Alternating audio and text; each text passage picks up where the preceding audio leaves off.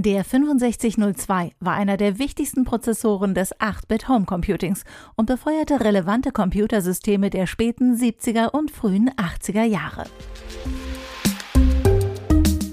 Zahlen bitte. Jeden Dienstag neu bei Heise Online. Heute der 6502, Computerherz der 8-Bit-Revolution.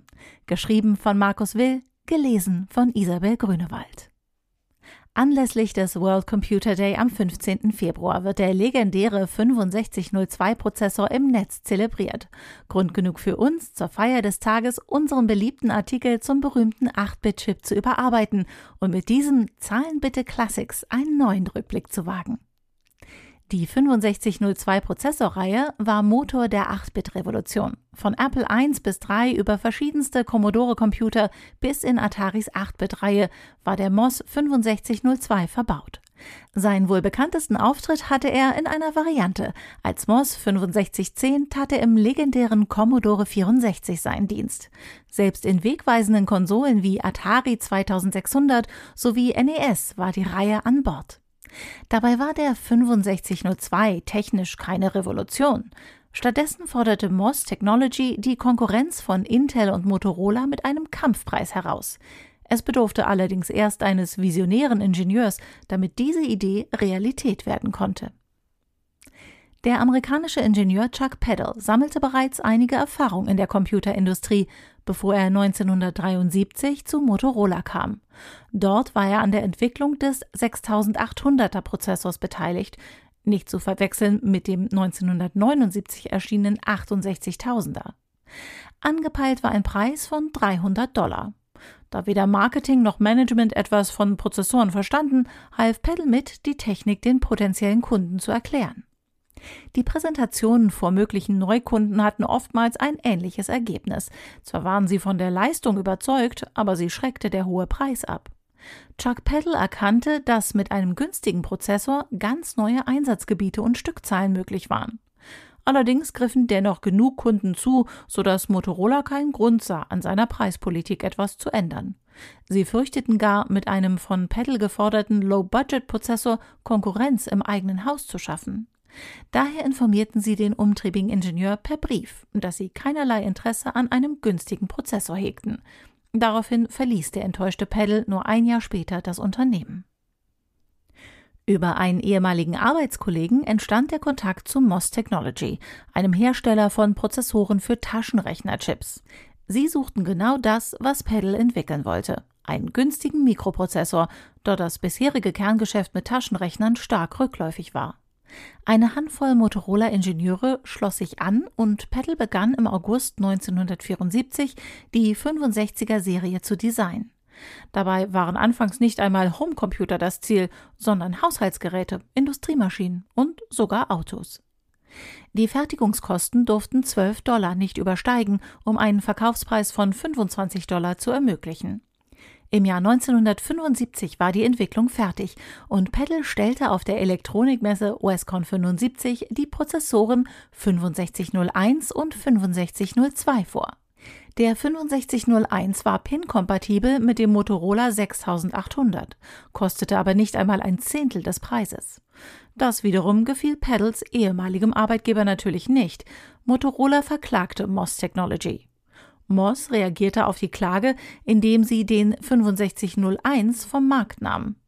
Der gleichzeitig veröffentlichte 6502 hingegen war nicht PIN-kompatibel zu Motorolas Prozessoren und konnte somit weiterverkauft werden. Und er schlug ein wie eine Bombe. Jedoch kostete der Kampf gegen Motorola viel Geld und Ressourcen. Gleichzeitig brach der Markt für Taschenrechner weg und Geldgeber zogen sich daraufhin zurück.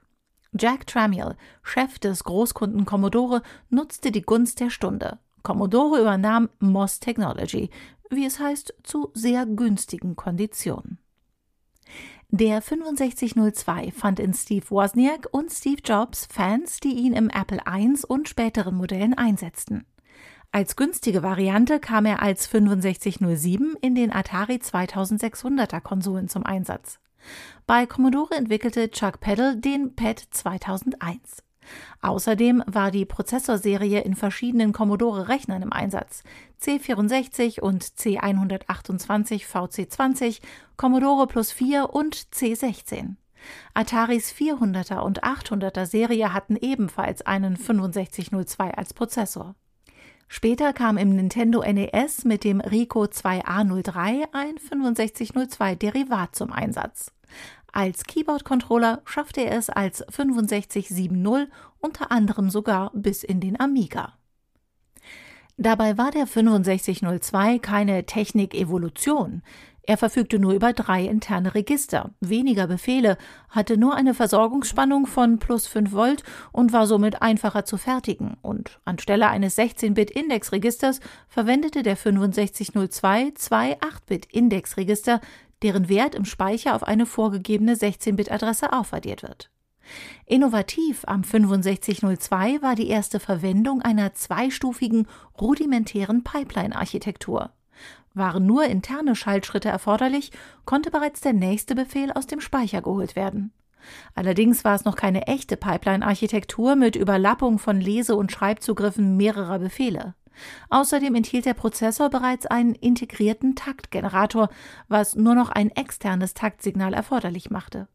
Zudem war sein Befehlssatz fast oktogonal, das heißt Adressierung, Datentyp und Opcode waren fast beliebig kombinierbar. Durch seinen günstigen Preis nahm der 6502 das Geschäftsmodell der Platzhirsche Motorola und Intel ins Visier. Starke Konkurrenz bekam er kurze Zeit später durch den ebenfalls sehr erfolgreichen Z80, der vor allem durch seine Abwärtskompatibilität zum 8080 punktete. Da MOS nach der Übernahme mit der Produktion von Chips für Commodore ausgelastet war, wurden zwar unzählige Spezialvarianten des 6502 entwickelt, aber kein echter Nachfolger. Erst 1983 brachte die Firma WDC mit dem 65C816 einen kompatiblen 16-Bit-Nachfolger auf den Markt, der es immerhin als Variante bis in Nintendos Super NES schaffte. Chuck Peddle hingegen verließ Commodore bereits 1980. Der Vater des MOS 6502 starb am 15. Dezember 2019 im Alter von 82 Jahren. Im Projekt visual6502.org kann man dem 6502 schematisch beim Werkeln zuschauen. Außerdem lässt er sich als 65C02 wieder neu erwerben. Er ist zudem fester Bestandteil der Nerdkultur. In der Comicserie Futurama Staffel 2 Folge 4 taucht im Gehirn von Roboter Bender der Schriftzug 6502 auf. Hingegen eher unfreiwillig komisch war ein Cameo-Auftritt im Film Terminator. Die Blickansicht des österreichisch-amerikanischen Cyborgs zeigte als Computeruntermalung nebenbei ein 6502 Assembler-Programm. Filmemachern sollte eigentlich klar sein, dass Nerds bei so etwas genau hinschauen. Zahlen bitte. Jeden Dienstag neu bei Heise Online.